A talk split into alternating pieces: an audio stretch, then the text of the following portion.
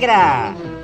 Campeã brasileira de 1987 e da Copa do Brasil de 2008.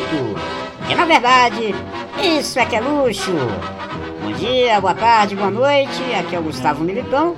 Está começando mais um Rádio Esportices, o podcast que fala das coisas do Leão da Ilha, com menos zoeira, mais análise e muito mais paixão pelo leão.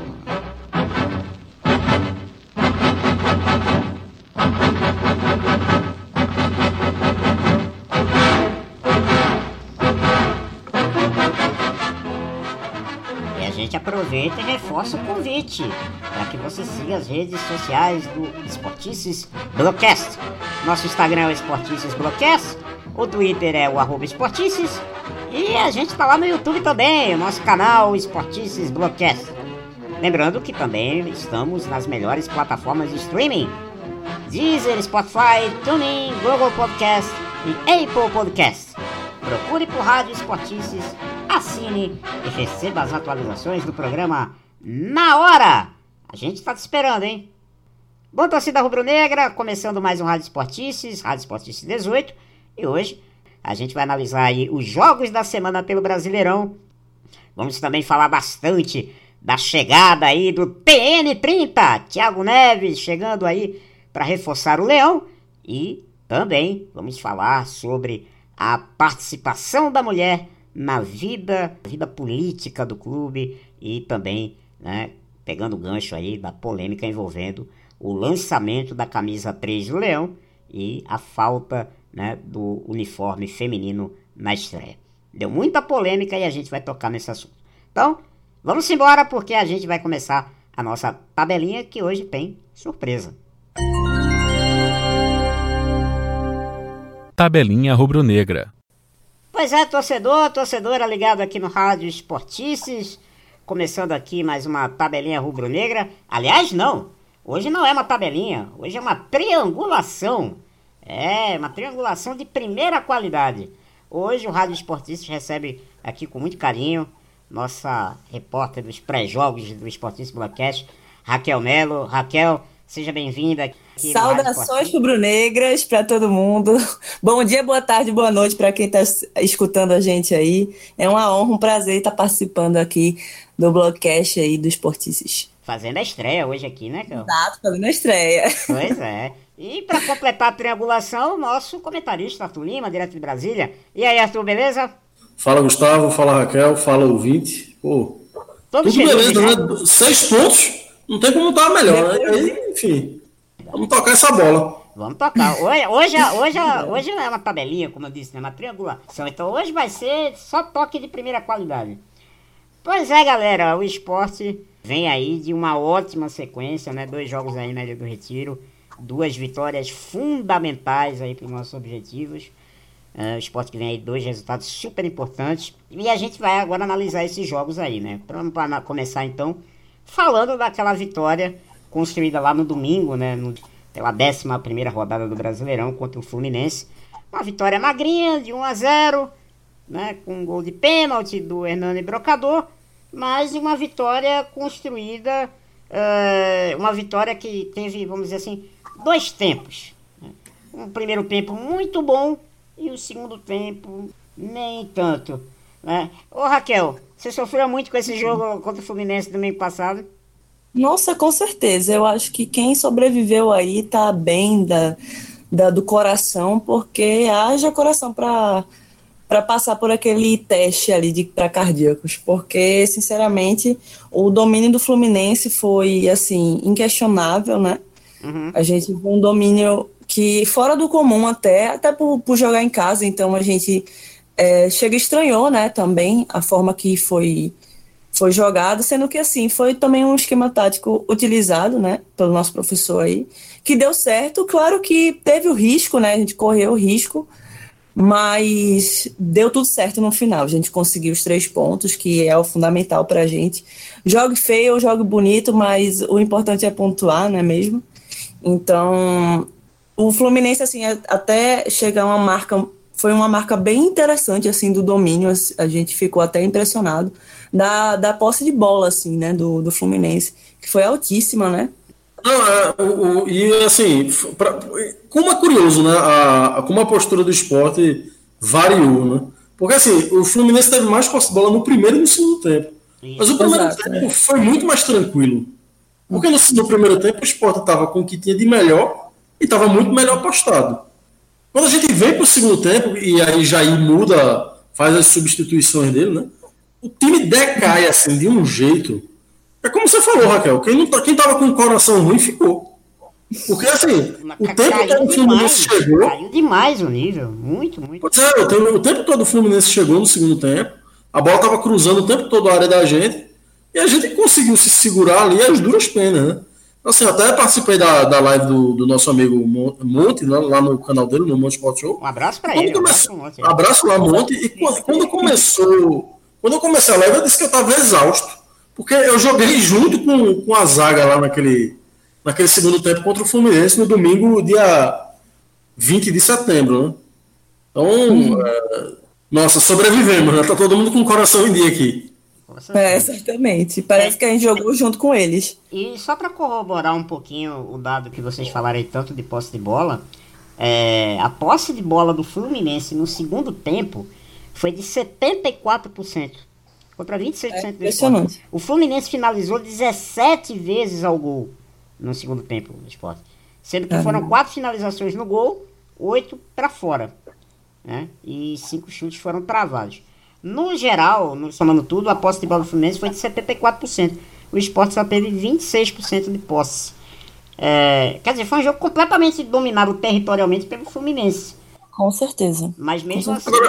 Ué, ué. Agora é aquela história, né? Muita posse de bola no primeiro tempo e muita no segundo. Agora, jogos completamente distintos, né? Jair, inclusive, ficou bem chateado no, no, no pós-jogo, né? Bastante. Na, na coletiva dele, porque meio que se defendendo, né? Ele continuou se defendendo ali no, na coletiva. Pois é. E que sai né, dessa vitória conseguida duras penas né, contra o Fluminense. E a gente vem aí para esse jogo né, na, na última quarta-feira, né? Contra dia 23 contra o Corinthians, né, na Ilha do Retiro. Mais um jogo em casa. A nossa posse de bola dessa vez não foi esse massacre né, territorial como foi na partida do domingo, mas nós voltamos a apresentar alguns problemas também que apresentamos na partida contra o, o Fluminense. Ô, ô Arthur, é, a gente viu nesse jogo contra o Corinthians é, uma escalação completamente diferente do que a gente tinha visto no Arajaí, né? Ué. Uma escalação inédita e uma postura inédita também. Né? É, a gente entrou, acho que com o que a gente tem de melhor tecnicamente.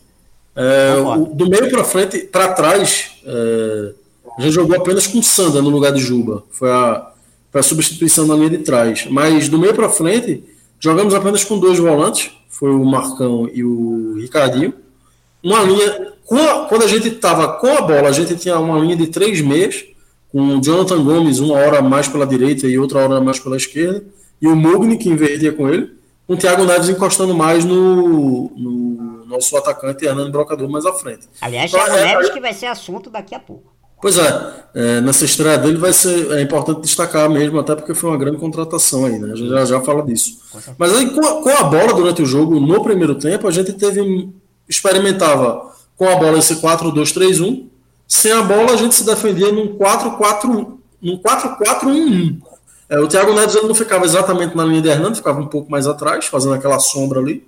E o Mugni e o, e o Jonathan Gomes eles recuavam para a linha de Marcão e, e Ricardinho. Isso. Então acho que foi, foi um primeiro tempo diferente aí, né? Foi um, foi um jogo de experimentações, né? Não sei se você destaca aí, é, tem, tem algo a acrescentar aí a respeito desse primeiro tempo. Então, nesse primeiro tempo né, do esporte, é, o que eu tenho que acrescentar em relação à posse de bola, né? Que mudou aí do último jogo, é, a posse de bola do esporte e também a forma de jogar no primeiro tempo, né? Que aquele toque de bola, né? mas pensando, mas pensando mesmo na forma de, de tocar e de fluir o time, de visualização né, de jogada. Então fez com que a gente tivesse uma posse de bola muito melhor no primeiro tempo, né? E interessante também a gente levantar o acerto né, de passe do esporte, que chegou à marca de 91% de, de, de acerto de, de passe no primeiro tempo. Então é algo interessante. Algo que eu acredito muito que Jair também deve ter chamado a atenção né, do elenco para também tocar, não, não ser afobado né, com a bola. Então isso meio que também é, é reflexo também de, de resultados positivos que a gente vem tendo. Então o time está um pouco mais tranquilo, o elenco, né? É, então, isso é interessante também, né? A gente ter essa, essa qualidade em relação a, a acertos de passes. É, já que Kel falou aí na questão do, do, do acerto de passe, é, chamou muita atenção realmente esse número. 91% de acerto de passe é muito grande. Só que no segundo tempo, é, esse acerto de passe ele não se repetiu. O, o, o acerto de passe do esporte nesse jogo no segundo tempo, uh, eu, eu, tenho os números aqui do SofaScore, é, no segundo tempo, a gente só acertou 67% dos passes. Né? Esse nível de acerto de passe do esporte caiu. E, e muito isso também, é, a posse de bola também caiu. A gente passou a ter, a gente só teve 34% de posse de bola no segundo tempo. O Corinthians teve 66 uhum. e finalizou oito vezes é, contra o gol do esporte. Eu senti que no segundo tempo a gente repetiu os mesmos problemas que a gente teve contra o Fluminense, uma queda na marcação, uma queda de qualidade né, da, da, da, marcação, uma queda também de qualidade ofensiva. É, e Arthur falou da, das substituições contra o Fluminense. Contra o Corinthians, eu acho que essas substituições também não, também não surtiram tanto efeito assim. E isso foi permitiu ao Corinthians ser mais agressivo. Só que não foi aquele massacre, né? Aquele bombardeio que a gente viu contra o Fluminense. O, o esporte conseguiu segurar melhor, né? Conseguiu é, sustentar melhor. Agora, ofensivamente é aquele problema, né? É, é o problema que a gente tem. A gente, infelizmente, não ah, tem chega... um, poder ofensivo né, que assuste o adversário. Né? Tanto é que nosso artilheiro é um zagueiro, né? Nosso artilheiro é. é, é Chega no segundo tempo a gente cansa, né? Pois é. Ô, ô Arthur, é, e essa parte das substituições? A mesma coisa contra o Fluminense repetiu hoje, né? Sim, são jogos muito parecidos, né? São dois jogos que a gente ganha de, com gols de pênalti. São dois jogos, os dois primeiros jogos, e do, os dois únicos, inclusive, que a gente ganha sem tomar gol. Sim. São dois jogos que a gente tem uma queda muito abrupta no segundo tempo. É, em relação ao primeiro, né? E, de novo, em decorrência também de substituições, mas não porque Jair escolheu errado. Eu acho que se deve mais à falta de qualidade, né? Veja, a gente entrou no primeiro tempo com Brocador na frente, foi substituído por Rogério. Eu acho que fica um pelo outro ali. Não tem muita diferença. Não, não tem. Mas aí entraram Serrato no lugar de. Eu, eu, eu acho que o Serrato entrou no lugar de, de Thiago Neves. Não, foi, foi no, lugar de Gomes, né? Gomes. Bruninho entrou no lugar de Thiago Neves e Juba entrou no lugar de Sander. Eu acho que foi o único ganho técnico que a gente teve. Só. Mas veja, tirar, tirar Jonathan Gomes para botar Marcos Serrato tirar Thiago Neves para botar Bruninho, me parece óbvio que o time vai cair, né? E caiu. Caiu. É, então, assim, é, é muito da falta de opção também que o treinador tem para poder manter essa qualidade, nos, é, manter um padrão de qualidade mais alto no primeiro e no segundo tempo. Né? Já tá claro que se a gente for precisar de banco nessa Série A, a gente vai sofrer, viu? Exato. E um dos que, uma das nossas é, necessidades era, um, era volante, né? Em relação a Marcos Serrato aí. Então, pode ser que a gente melhore, né? tem é, outra é, opção. É, mas... o primeiro, foi o primeiro jogo dele, né? Não vamos também avaliar muito, né? Não tem como avaliar, mas de qualquer forma tem que contratar, porque senão complica. É verdade. Mas vamos lá, gente. Vamos começar então falando agora dos destaques. Vamos falar dos destaques aí individuais da partida de hoje é, contra o Corinthians. É, destaques individuais. Vamos lá, gente. Quem, quem vocês destacam? Raquel, qual foi o teu destaque do jogo hoje? Com certeza, Maidana.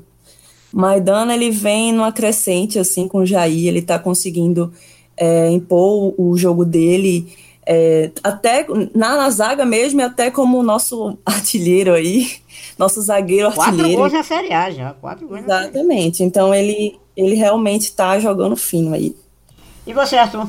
Destaca quem? Eu, eu destaco o Mugni. Eu acho que o argentino cresceu muito com, cresceu. com a chegada de Jair Ventura. Cresceu bastante, cresceu ele tem bastante. mostrado muita inteligência tática, ele tem mostrado é, muita capacidade na composição que eu não esperava. Eu achava ele um jogador meio fraco, até fisicamente. Sim. E desde a chegada do, do professor Jair Ventura, ele tem atuado como um meio-campista. Ele não, ele, não, ele não, joga nem como meia, nem como ponta, nem como volante, não. Ele, ele de fato, ele tem jogado naquela faixa ali, mais para o lado direito, é, mais, mais para o lado esquerdo, na verdade. Hoje ele começou pela esquerda e depois foi para a direita. Mas ele tem ocupado aquela faixa entre, entre um intermediário e outra, né? que é a faixa de campo que os meio-campistas modernos hoje jogam. Sim. Então ele, ele, ele, teve uma boa, uma boa finalização que, que Cássio defendeu.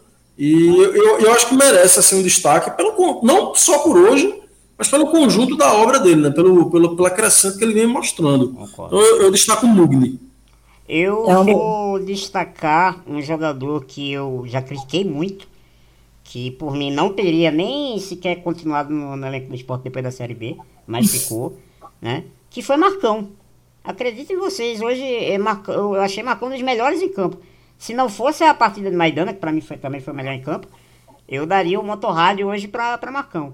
Jogou muito bem hoje. Dê a que é de César, né? É, ah, pois é, quando é pra criticar, a gente critica, mas quando é pra elogiar aqui, a gente elogia sem problema nenhum.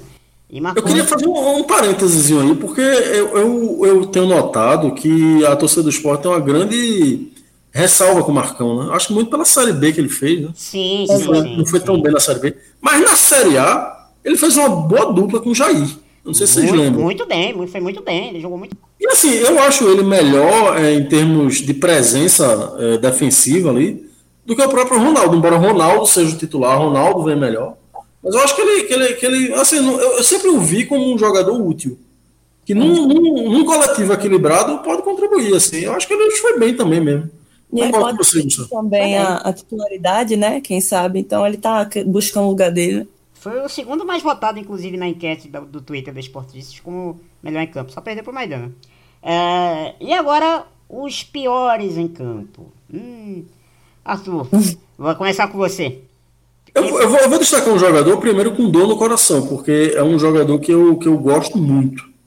Desde a primeira passagem dele, assim, eu sempre achei um jogador que chegava muito bem à frente, que defende bem também. E acho que ele está muito melhor do que na primeira passagem dele. Acho que ele está mais maduro, acho que ele tem exercido uma liderança positiva. O que eu vou destacar negativamente é Patrick, mas assim, salientando, é, o esporte foi bem homogêneo. Não, tem, não teve um jogador muito pior, assim, eu não visualizo assim. Vou destacar Patrick porque eu acho que ele teve uns erros técnicos, principalmente no final da partida, que me incomodaram, sabe? Sim, sim, sim. Não sei se por cansaço ou desconcentração. Ele, ele perdeu umas três posses de bolas assim, é, complexas, assim, sabe? Na, no campo defensivo, porque tocou errado, assim, e terminou armando uns contra-ataques pro Corinthians. Também não teve uma presença. É, acredito muito nessa hipótese aí, né? Já, já é um jogador mais experiente. Então, assim, muito por esses erros técnicos aí, eu, eu, eu destaco o Patrick, mas não o faço assim com a ressalva de que eu gosto muito do jogador. E você, Raquel? Sim. Quem foi o pior em campo para você? Eu vou nessa linha de raciocínio de Arthur. É, eu acho que o elenco foi bem, assim, não teve um que realmente foi um vilão, digamos assim. Mas Sander, eu, eu posso colocar aí como, como um dos piores, assim, né, digamos, porque ele com, cometeu, né, aquela falta ali, aquele carrinho é, infantil, digamos assim, porque não precisava. Quase, e... foi expulso, quase foi expulso. Exatamente. E também aquele lance, né? O que vocês acham? Que foi pênalti ou não? Eu fiquei bem na dúvida naquele lance. Eu acho que se o árbitro. É, foi. É, o Wilton Pereira Sampaio, né, capitão, não foi hoje? Foi? Isso. É. Eu acho que se o Wilton Pereira Sampaio tivesse marcado aquele pênalti, não teria sido uma marcação muito escandalosa, não. Foi um lance. É, e, se, e, se, tivesse expulsado no carrinho, também não tinha sido também. nada absurdo também, não. Embora, exatamente. embora o Danilo Avelar, logo no começo do jogo, poderia também ter tranquilamente ter sido expulso também. Bem lembrado, ali foi uma falha grave não ter sido expulso. É, inclusive é o VAR, o, o, o, VAR entra em ação, mas não, não pediu a expulsão. Não sei porque que o VAR chamou naquela hora. Achei que até o VAR ia pedir para o árbitro expulsar, mas não, não, não pediu para expulsar. Então, Foi uma arbitragem é, meio, meio polêmica, meio complicada, mas. Ah, o meu destaque negativo vai para Hernani Brocador, de novo, né? É incrível, Hernani Brocador é, é aquela coisa. Eu, eu, eu chamei no, no jogo contra o Fluminense, eu botei que ele é o atacante cemitério. A bola cai no pé dele, morre. É incrível como o Hernani Brocador não, não dá sequência a uma jogada, é, não, não colabora, não ajuda, né? Embora hoje eu até achei que ele jogou um pouco melhor do que contra o Fluminense, um pouquinho, coisa assim de 5% melhor do que jogou contra o Fluminense. Mas Hernani Brocador é, mais uma vez, é o meu destaque negativo. É, eu é, juro que eu quero é um dia elogiar Hernani nesse Campeonato Brasileiro, mas tá difícil. Rádio Esportices, o podcast que dá voz e vez à torcida. Nas melhores plataformas.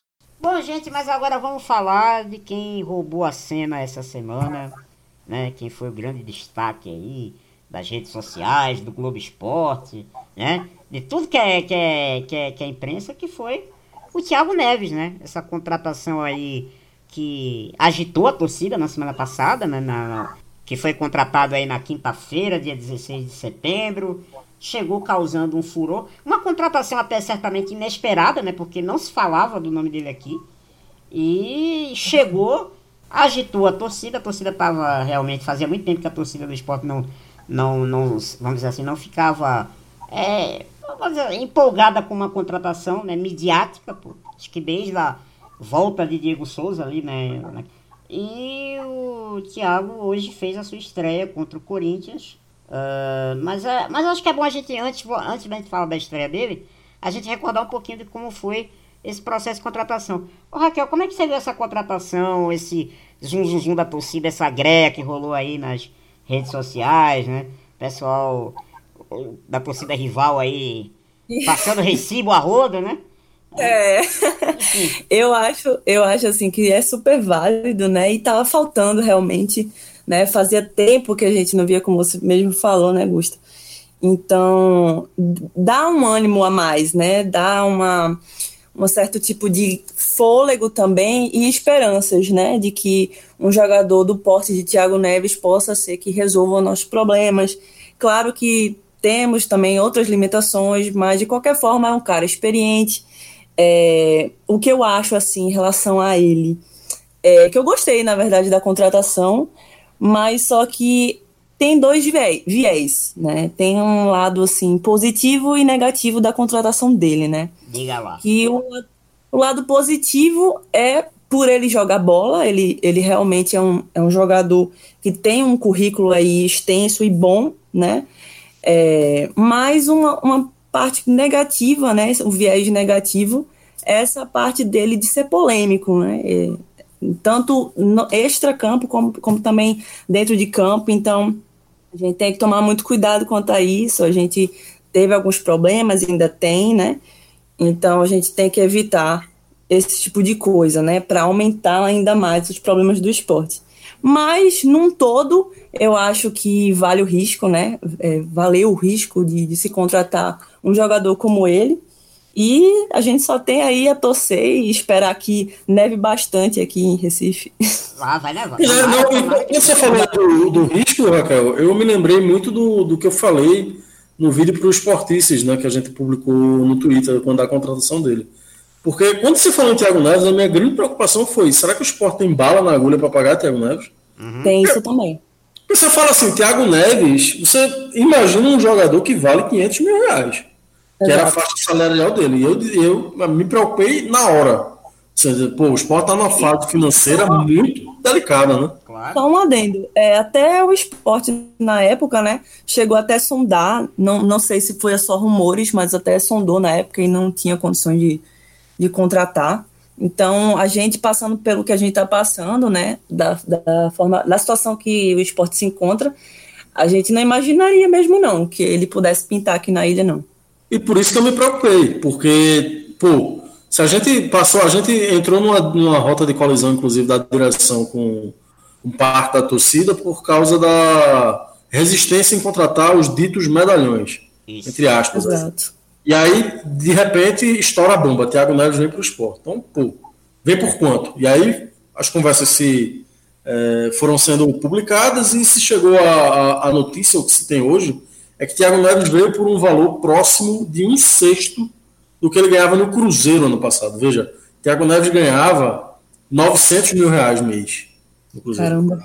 Então ele veio para o esporte para ganhar um pouco mais de 150 mil. Fala-se em 170 mil. 170, é, 170. Não, eu não gosto de falar de salário de jogador, cada um ganha pelo que construiu. Mas falando de Thiago Neves, é óbvio que Thiago Neves vale muito mais do que isso. E nesses valores foi um negócio da China para o esporte. Verdade. Então, assim, é. não tem o que discutir. A qualidade do cara, o, se o esporte vai pagar 100, se o esporte pagava 120 mil para Elton, pô, 170 mil para Thiago Neves tá excelente, né? Tá ótimo. O cara que a presença dele em campo é importante.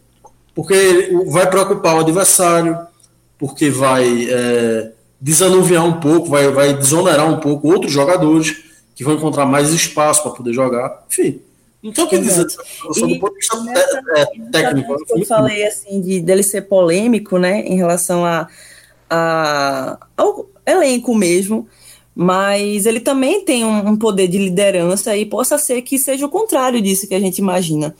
Então, possa ser que ele consiga aí é, dar uma liga, né, nesse, nesse, elenco, continuar, na verdade, porque esse elenco está bem aparentemente fechado, então é, que ele venha realmente para somar. E o né? que vocês acharam da estreia dele contra o Corinthians? Como é que vocês viram a estreia dele? Eu, eu sinceramente, eu gostei da movimentação dele em campo. Uh, não foi brilhante, hum, deu para ver claramente que ele está meio desentrosado ainda com o grupo, né? Só treinou hum. pouquíssimas vezes, né? Mas você já percebe que é um cara que pensa diferente. É um cara Exato. que pensa e que tem uma qualidade individual que tem um viés de crescimento aí. E eu acho que um, é, vocês estavam destacando aí os, os ônus e bônus da vinda de Thiago. É, eu queria só fazer só dois comentáriozinhos. Primeiro, a história de Thiago Neves, quem vai construir aqui no esporte é ele mesmo. Então, é. se ele quiser vir para cá disposto a fazer uma história positiva, ele vai sair daqui, né? Se ele colocar o esporte, manter o esporte na primeira divisão, ou até levar o esporte aí de repente a uma sul-americana, ele cumpre o papel dele com todos os métodos e vai merecer até uma renovação para 2021. Agora, se ele não render, é, já tá a carta na mesa, né? Fevereiro Exato. termina o campeonato, valeu, tchau, um abraço, boa sorte para você no, seu é. caminho. E com relação ao outro ganho, eu acho que é a questão da bola parada, que é muito importante numa Série A e principalmente para um time que é limitado tecnicamente como o nosso. A gente ter uma é. bola parada já é um bônus enorme. Não sei se vocês concordam comigo, mas eu Não, acho que é, é um diferencial imenso que o esporte pode ter nesse campeonato que a gente joga diferente de Flamengo, de Palmeiras, de Inter, de Atlético, né? Que a gente joga um outro campeonato outro campeonato. Exato. É, sobre, sobre, a estreia dele de hoje, né, que você, você levantou essa bola daí, eu fiquei com a excelente impressão do uso que Jair Ventura pretende dar, dele, dar nele. Porque se você, se você analisar os, os gols que ele marcou pelo Cruzeiro, e ele estava bem no Cruzeiro até o primeiro semestre de 2019, ele estava bem, ele, é, ele, ele ocupa a faixa de campo que Jair colocou ele para atuar hoje. Que é aquele meio atacante, aquele cara que está ali no meio, que o time vai flutuar mais para frente, vai dar a opção para ele mais à frente. Mas ele, na hora da conclusão da jogada, ele vai estar com os dois pés dentro da área. E foi exatamente onde ele jogou hoje. Ele não estava exatamente na linha de Hernando, mas também não estava exatamente na linha de Marcão. Uhum. Ele estava ali no meio. Então, assim, ele, ele, teve boas finalizações, ele tentou bastante, ele declarou que queria fazer gols pro, pro filho dele, né, que estava é, fazendo aniversário hoje. Tentou, fez alguns bons chutes, deu opção, criou. Acho que foi, foi ok, foi, foi uma partida ok. Não imagino que ele vai brilhar muito mais acima do que isso. Também acho que ele não vai render muito abaixo disso. Você é um jogador que vai pode agregar ali. Vamos torcer para que neve em Recife aí nos próximos jogos. Né? Bastante, bastante. Siga a gente nas redes. No Twitter, arroba Esportices. E no Instagram, arroba Esporticesblogcast. E estamos aí chegando perto né, já do primeiro mês de trabalho né, do professor Jair Ventura ao comando do esporte. Trabalho até aqui que tem sido além das expectativas, né, da torcida, da imprensa, da diretoria, certamente. E vamos ouvir aí o que o professor Jair falou após a vitória magrinha, mas super importante contra o Corinthians. Vamos lá. Vejo, vejo uma evolução, lógico que é muito cedo ainda, mas é o que eu falo para os meus atletas: a gente vai mudar de jogador, a gente vai mudar de sistema, mas as ideias têm que estar tá implementadas. E eu já vejo isso dentro da equipe, sabe? Uma equipe que me abraçou desde que eu cheguei, eu tenho sido eu tenho repetido muito isso, né? Tem sido até um pouco redundante, mas porque me deixa muito feliz a forma que eles me abraçaram. Porque se não tem isso, se eles não compram a minha ideia, não estou falando se a ideia é boa ou ruim, dificulta muito a vida do trabalho, o trabalho do, do treinador. Então estou muito feliz por eles terem comprado. A gente vê que a gente mudou o sistema do último jogo e, e, e, até tivemos uma, uma performance melhor, principalmente no primeiro tempo, onde a gente teve o controle do jogo, com muitas oportunidades de gol. O Poli não fez nenhuma defesa. Nós tivemos ali chances claras, né? O Cássio fez uma defesa do chute do Ricardinho, um chute lindo, né? Depois teve a, chance com o Mugni, então era assim para a gente abrir até um placar maior.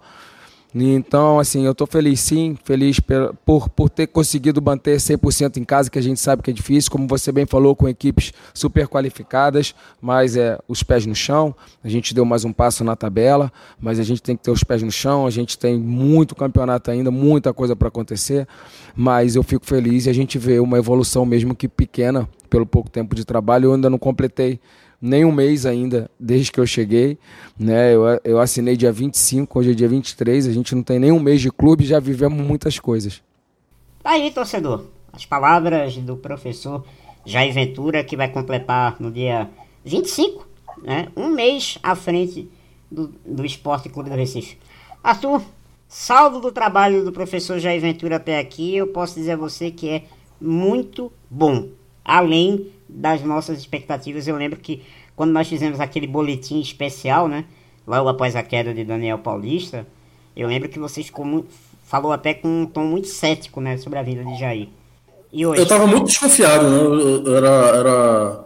Não posso, não esconder ninguém, não era meu nome preferido e, enfim, tava, veio sob minha desconfiança.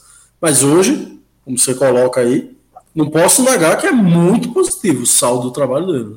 Hoje, um pouco mais tranquilo aí pós, pós-jogo, né? No, no, no, jogo contra o Fluminense, ele estava um pouco defendendo a, a, a equipe, né? é, né? Defendendo senti, o trabalho eu dele. Eu senti esse mau humor dele, mas não sei, não sei porque ele ficou tão chateado com, a, com as perguntas lá. Ah, mas, mas é isso. É, é, até, até quando ele foi, ficou meio chateado na entrevista, eu achei que ele foi bem. Ele não, ele, ele não, não me agrediu. É verdade. Ele não agrediu, ele não, não, não, não, foi grosseiro com ninguém, apenas defendeu, né? Ele estava claramente defensivo e reativo. Parecia um terceiro tempo do jogo contra o Fluminense. Mas hoje ele estava leve, enfim, exaltou aí as possibilidades do elenco dele. E assim, Jair chegou aqui contra o Coritiba. Foi, o primeiro jogo dele, uma derrota absurda, numa falha individual absurda, né, de Maílson. É, ele tem duas derrotas, tem um empate contra o Palmeiras numa situação muito adversa. O, o empate contra o Palmeiras poderia ter sido uma vitória. Ele perdeu contra o Fortaleza, que foi uma derrota merecida, foi o pior jogo do esporte, na minha opinião. Sim. Mas tem vitória contra Grêmio fora, contra Goiás na ilha, contra o Fluminense na ilha, contra o Corinthians na ilha.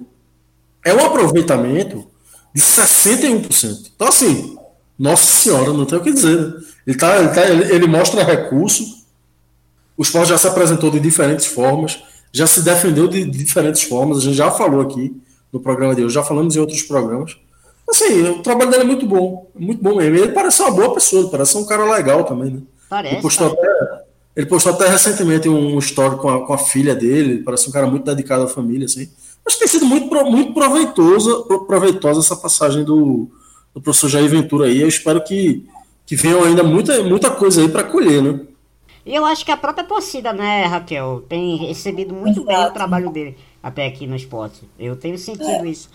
Você não vê uma crítica pesada da torcida ao trabalho dele. Você só vê, você vê elogios, você vê que a torcida tá, tá cada vez mais confiante no trabalho dele.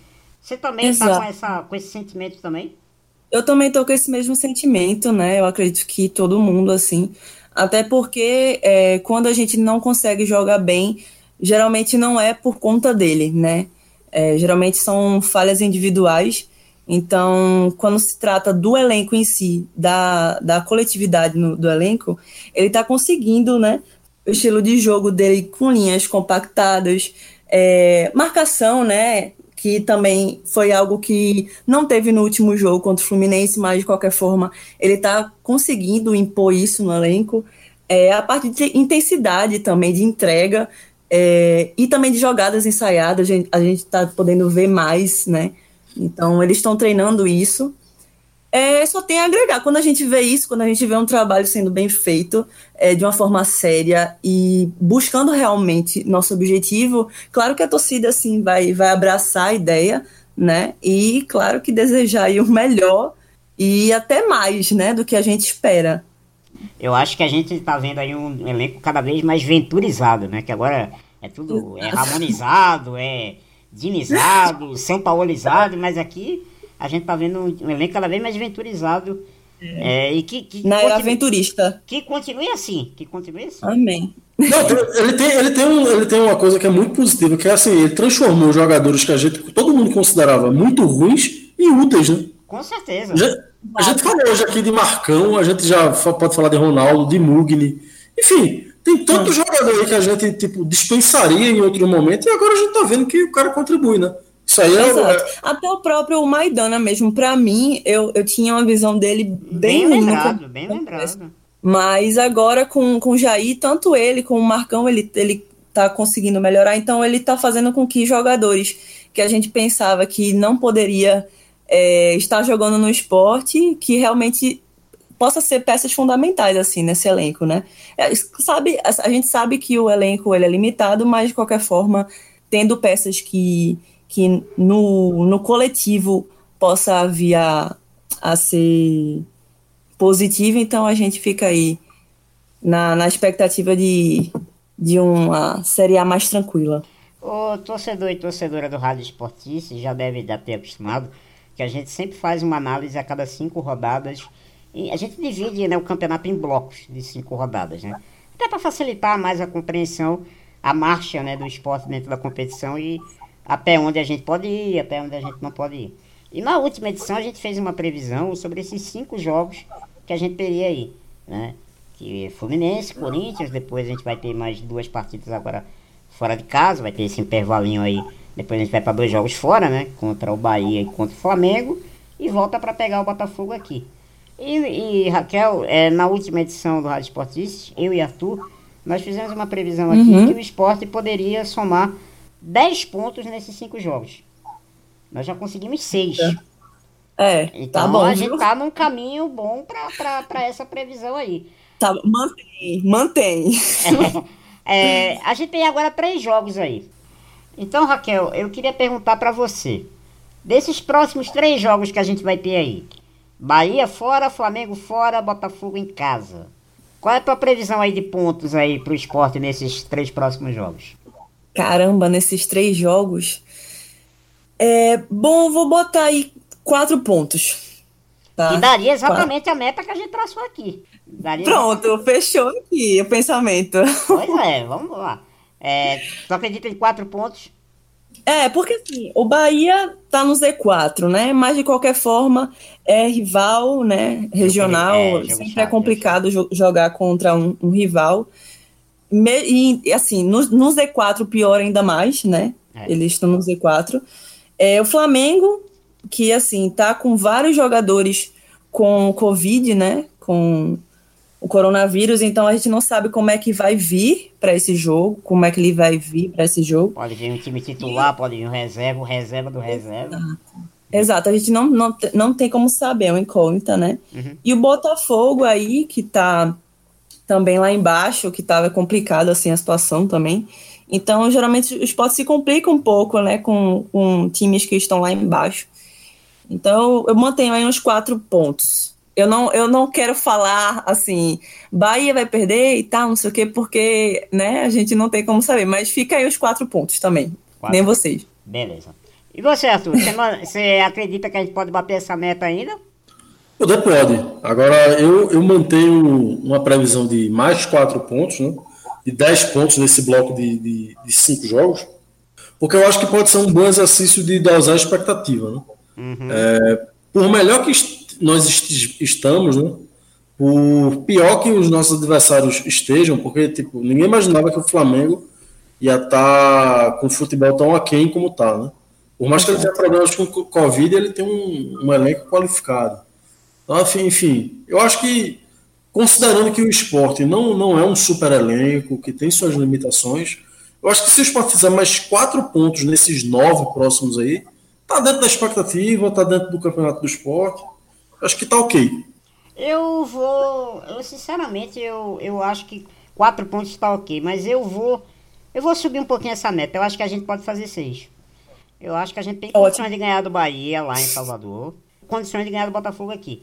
Contra o Flamengo é aquela coisa. É aquele jogo que a gente não sabe o que esperar. A gente pode pegar é o time titular do Flamengo completo.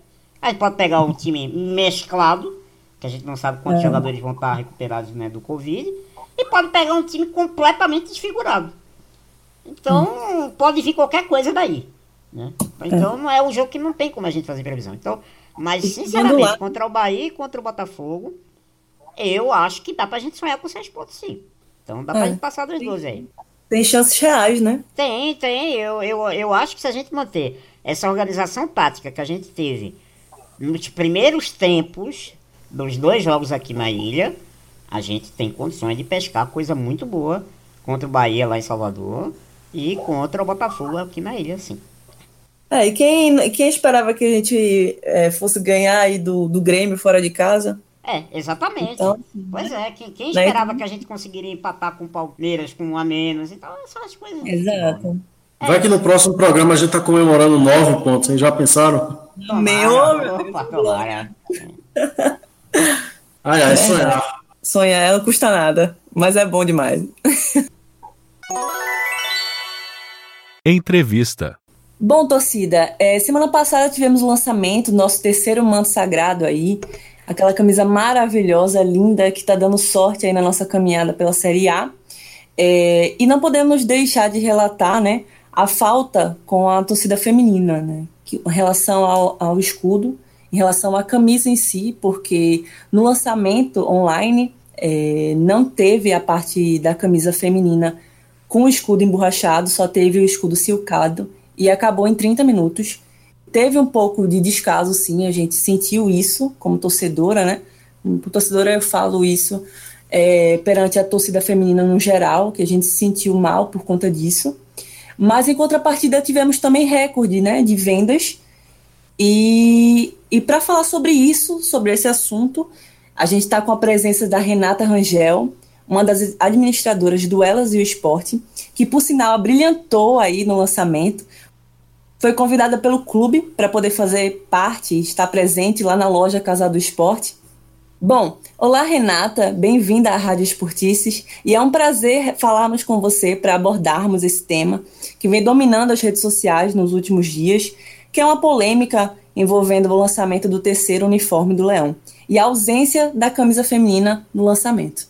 Bem-vinda, Renata. Oi, Renata, valeu, obrigado pela, pela presença. Oi, pessoal do Esportistas, é um prazer estar aqui falando com vocês sobre a nossa pauta, né, que é torcida feminina. E obrigada pelo convite desde já. Sou fã da página e vamos lá. Renata, antes de tudo, gostaria que você contasse pra gente como foi essa experiência de participar do evento de lançamento da camisa. Como que foi esse contato e qual avaliação você fez do evento em si? E ser convidada para representar a torcida feminina no lançamento do novo uniforme, para mim foi uma honra. Foi uma surpresa muito agradável. É, de momento, quando eu recebi o convite, fiquei feliz e depois fiquei assustada e na dúvida se poderia aceitar, porque lembrei que estamos numa pandemia, né? Estava literalmente há seis meses sem sair de casa. Aí fui perguntar à, à minha família se era cabível, porque eu sou de grupo de risco.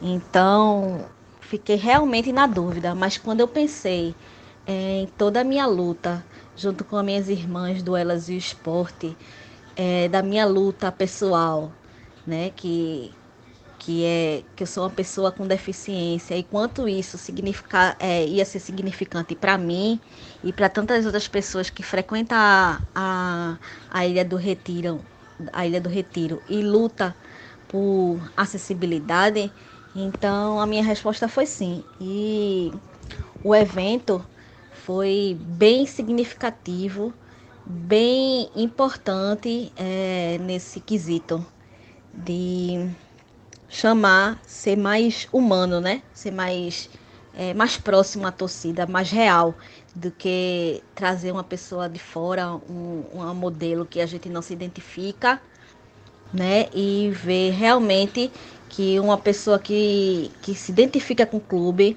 que está dentro do estádio, que frequenta o estádio, que está diariamente buscando notícias do esporte, é, engajada, é bem significativo. Fiquei muito feliz com o convite.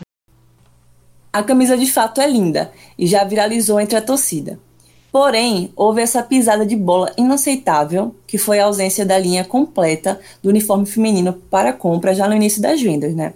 E que deixou a torcida muito chateada.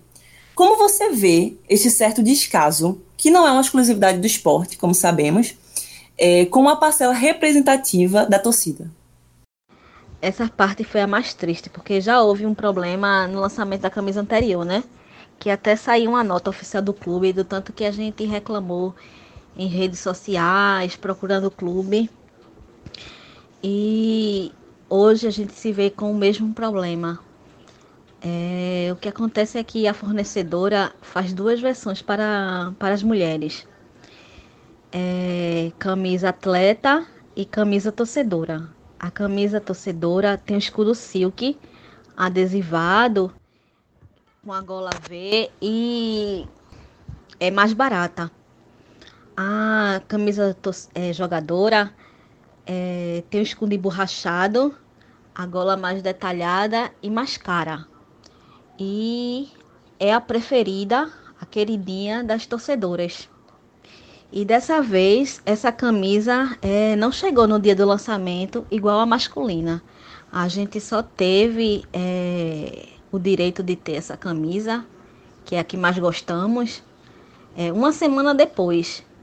Então, a gente está reclamando mais uma vez pela, pela mesma coisa da camisa anterior, né? E com essa, esse agravante de receber a camisa, ter o direito de, de comprar a camisa só uma semana depois do lançamento. É, jogadores já jogaram com ela, é, torcedores já estão com ela com, com, a camisa na mão e a gente fica esperando, né, para a gente ter o nosso direito também de, de ter a camisa.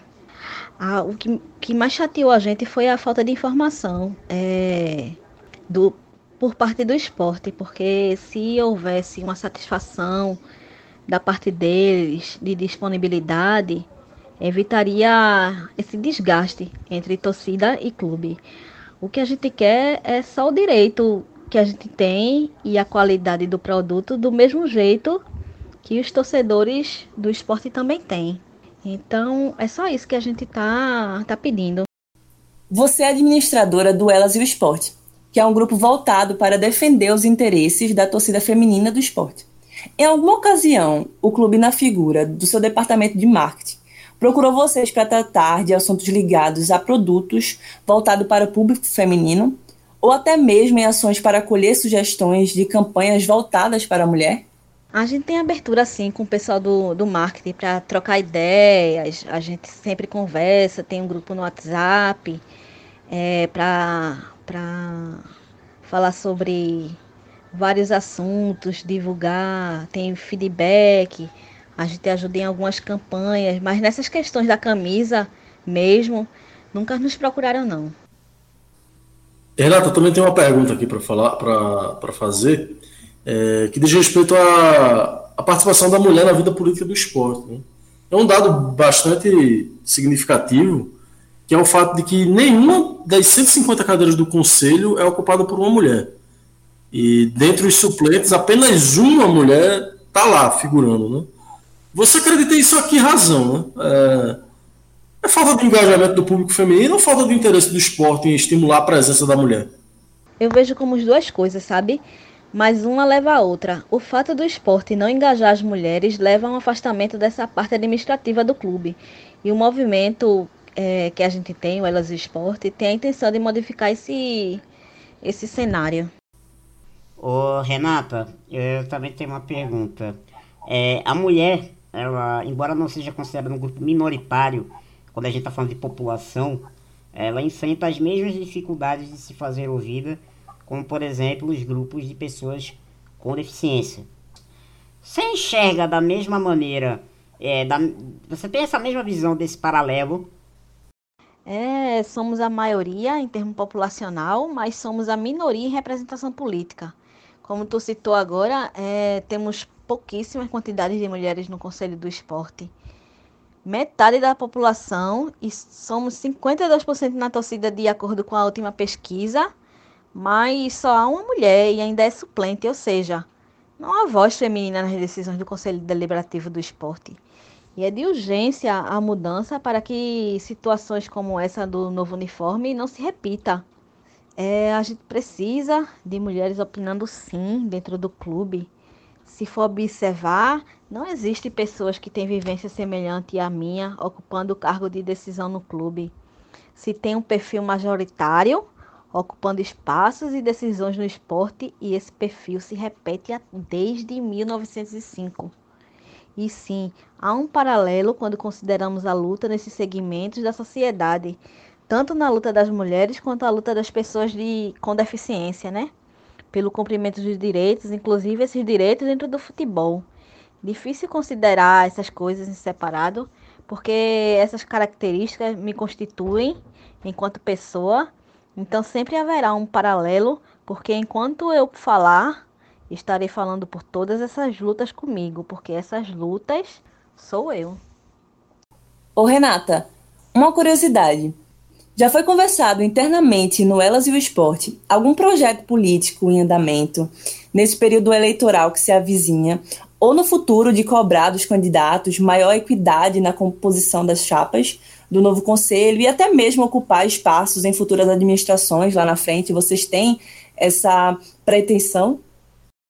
A gente sempre conversa sobre questões políticas e administrativas do clube, porque é importante se inteirar disso enquanto torcedora que vive o Esporte Clube do Recife, para que a gente tenha um ambiente cada vez melhor e mais acolhedor para nós mulheres, seja na estrutura física, seja na possibilidade de competir em modalidades esportivas, cargos administrativos e também, claro, essa questão toda de representatividade.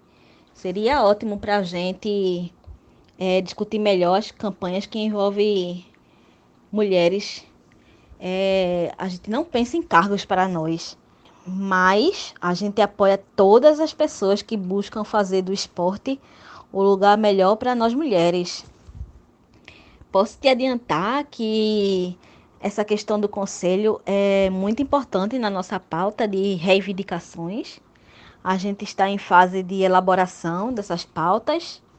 E além dessa questão do conselho do clube, a gente pensa em várias outras coisas é, como uma categoria específica de sócias para mulheres com o nome de Dona Maria, é, uma efetiva criação de uma vice-presidência feminina, pois é, seria muito útil né, para a gente conversar é, melhor sobre todas essas questões.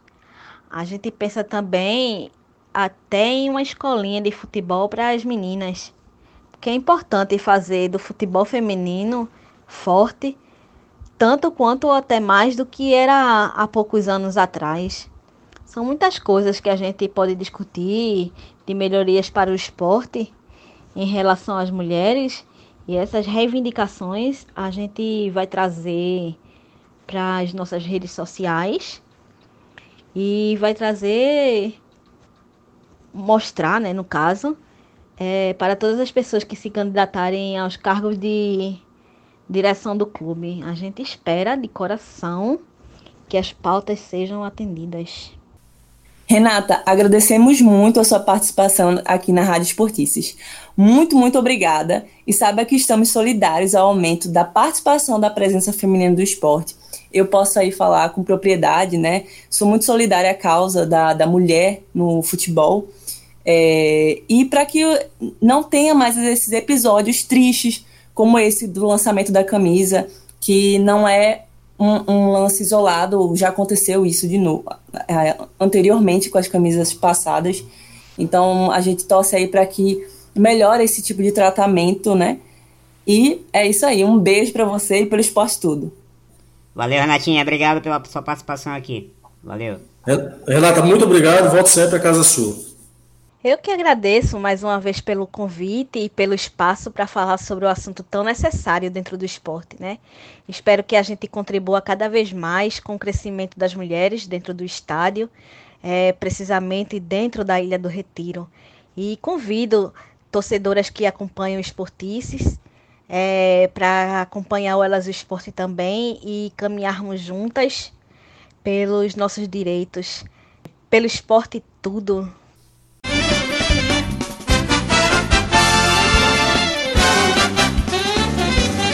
Esportices Blogcast. Menos zoeira, mais análises e muito mais paixão pelo Leão.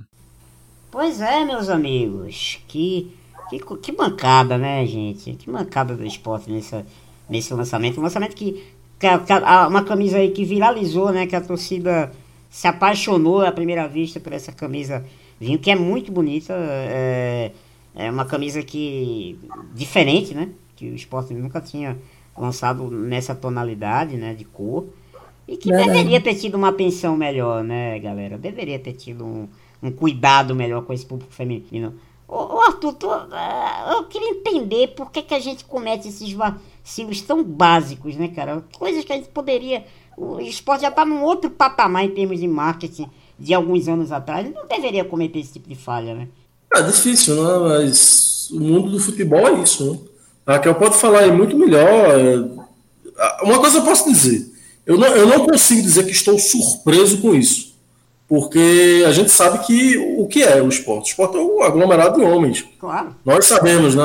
Ir para arquibancada, culturalmente, sempre foi pregado como um ambiente de homens. E a sociedade mudou, e, enfim. É meio difícil falar, é, falar sobre esse tema, né? Ainda, né, que estão presos a, ao passado, a essa forma, né, de, de pensar, né, antiga.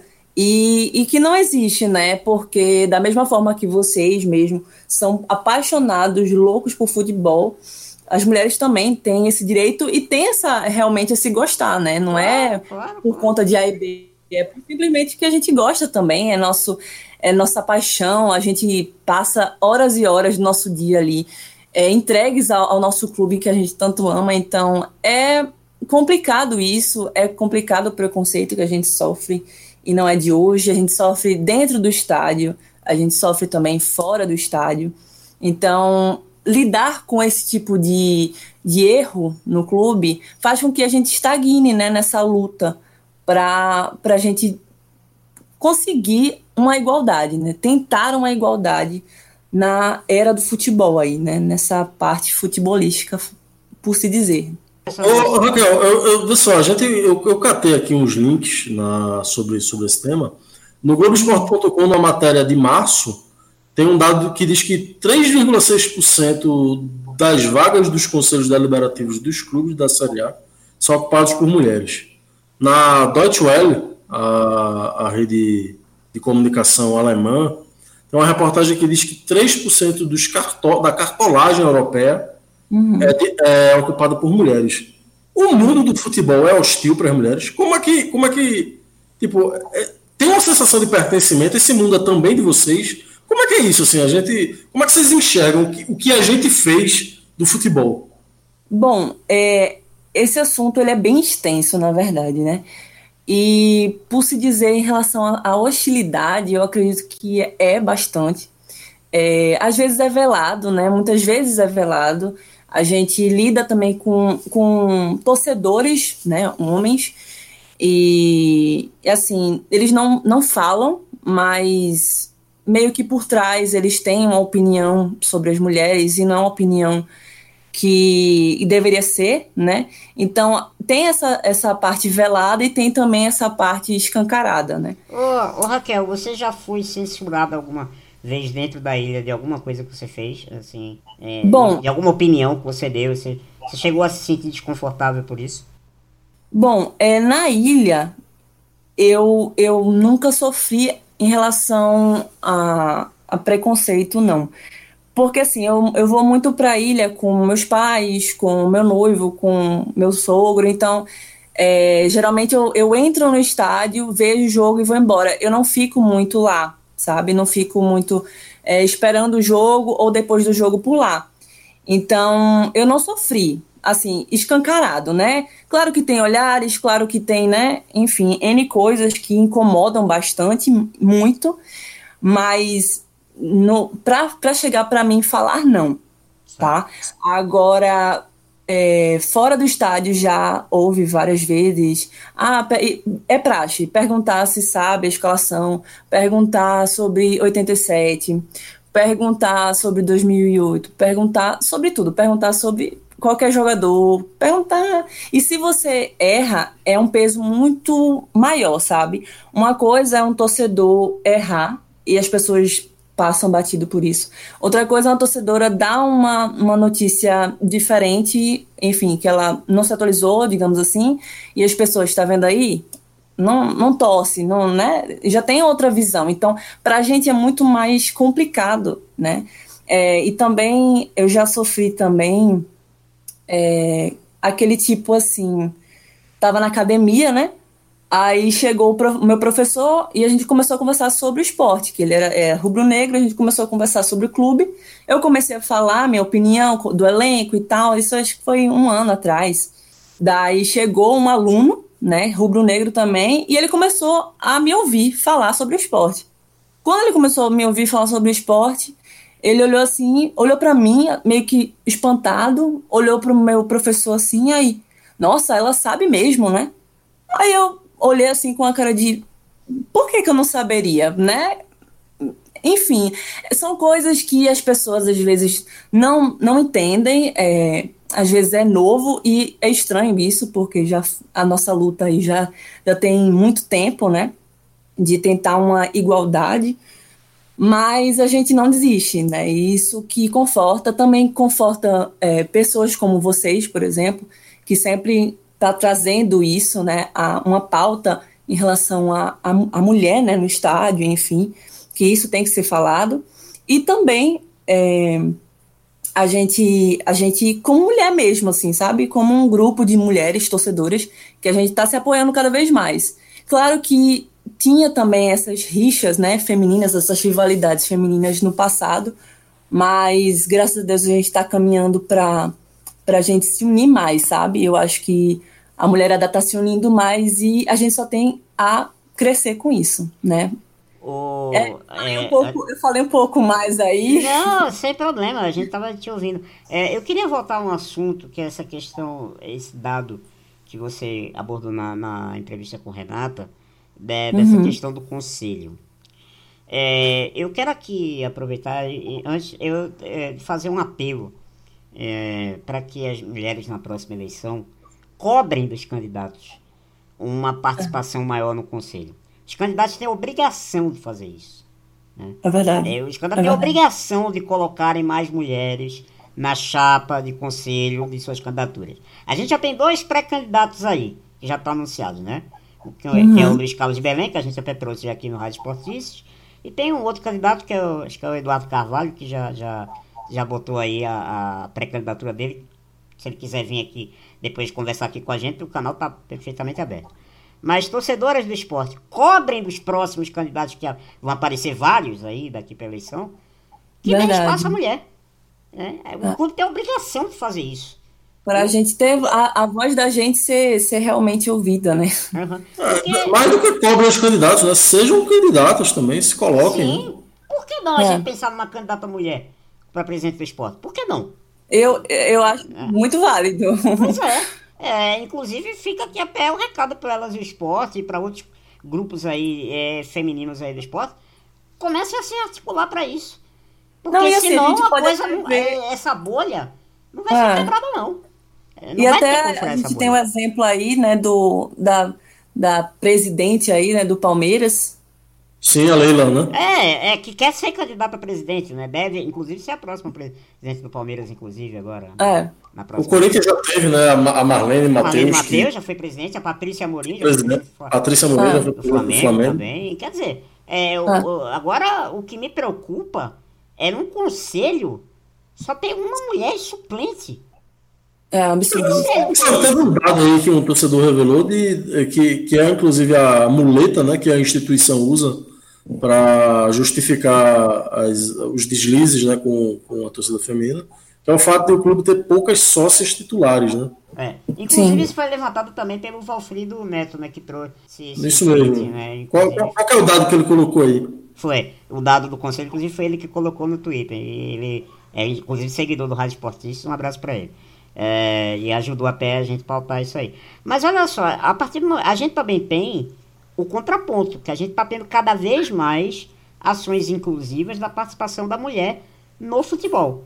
A gente Sim. teve, por exemplo, o caso da Puma, é, que fez um acordo com o time feminino do Palmeiras, não só do acordo do uniforme ser totalmente é, adaptado para mulher, como também patrocinar as jogadoras do Palmeiras. Que Sim. o jogador de futebol masculino tem contrato de chuteira, né? Com várias empresas aí. E as meninas E é também estão tendo esse eles, contrato. O que é mais do que justo. Exato. A Nike está apoiando coletivos de futebol feminino aí pelo Brasil, que incentivam as meninas a jogarem. E a CBF recentemente, não foi, Arthur? Anunciou que agora homens e mulheres na seleção brasileira vão ganhar a mesma coisa. Compreensível. né? Exatamente. Já, já que a gente. É, é- é o- as, as assimetrias né, sociais elas se repetem na arquibancada e dentro de campo também, né? Isso. E, e, assim, cabe aos clubes, né?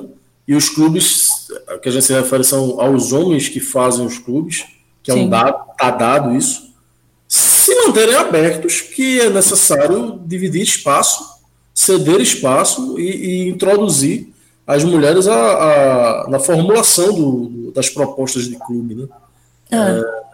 olharem para isso, né, com outros olhos e entenderem também que, que a gente está ali e assim na Ilha do Retiro mesmo a gente vê a quantidade de torcedores que é muito grande, entendeu?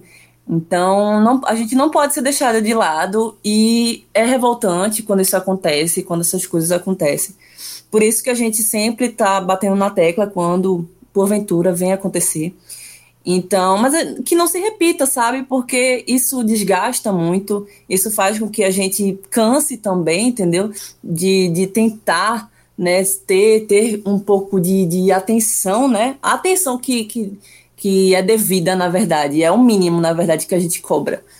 Então, que eles possam aí, é, nessa gestão que a gente está, né? E nas próximas, que eles possam realmente olhar com outros olhos e olhos realmente é, atualizados, né?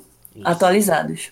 O, o- É, o, o esportista se coloca como aliado né, dessa, dessa, dessa temática que é tão importante. Né? Eu acho que, enfim, não tem volta. Acho que a gente tem que, tem que simplesmente ouvir, é, ceder o espaço que for necessário, trazer. É, ter você aqui Raquel, é uma, é uma oportunidade de aprendizado mesmo, sabe? De, Obrigada. de ouvir. Não, mas, mas é, é meio que a obrigação da gente assim, ter, ter, ceder o espaço para aprender a ouvir, para aprender a construir, para não tratar o que se diz na, na- muito na sociologia, na- não tratar a mulher como o outro do homem, né?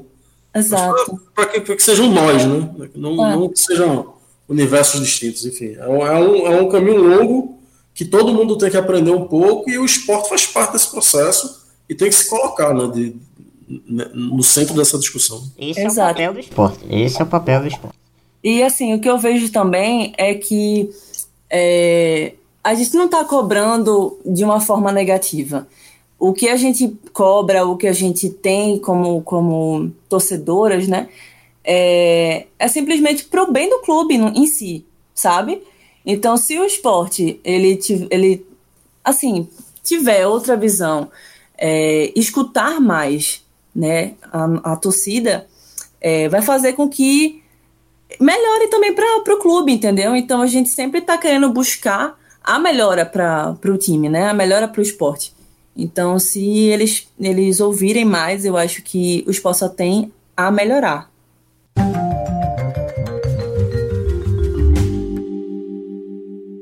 Curtinhas. O Leão estreou com o pé direito no Campeonato Brasileiro Sub-20, uma vitória por 1 a 0 contra a Chapecoense na Arena de Pernambuco. O gol do Leão foi marcado por Everton Diógenes, de cabeça, aos 12 minutos do primeiro tempo. Os próximos adversários do Leão no Brasileirão Sub-20 vão ser o Palmeiras e o América Mineiro. O Sport anuncia novo patrocinador master. A camisa do Leão da Ilha estampará a marca do Galera.bet, empresa do grupo PokerStar. O Sport é o terceiro clube patrocinado pela empresa ao lado de Corinthians e Cruzeiro. Além de um valor fixo, o Sport deve ganhar um percentual sobre cada aposta realizada. E o atacante Leandro Bárcia está deixando o Leão. Ele estava concentrado para o jogo contra o Corinthians, mas desfalcou o esporte visando aceitar a proposta do Goiás e agora está de malas prontas para a lanterna do campeonato. Na noite de terça-feira, dia 22, o Rentistas do Uruguai recebeu uma proposta do Goiás para adquirir os direitos econômicos. Diante disso, a oferta foi levada para o Leão, que terá o direito de igualar a proposta no prazo de 72 horas. Após seis meses, a natação rubro-negra voltou às piscinas. Os atletas do Leão participaram do Torneio Interestadual de Natação, com a presença de 185 atletas de 10 estados do Brasil, no último dia 19. Foi realizado no Centro Esportivo Santos Dumont. E a galera fez bonito, viu? O esporte faturou ao todo 94 medalhas nas categorias Mirim, Petis, Infantil e Sênior. O esporte brilhando aí também nas águas. O Conselho Deliberativo encerra a discussão sobre a proposta da reforma estatutária.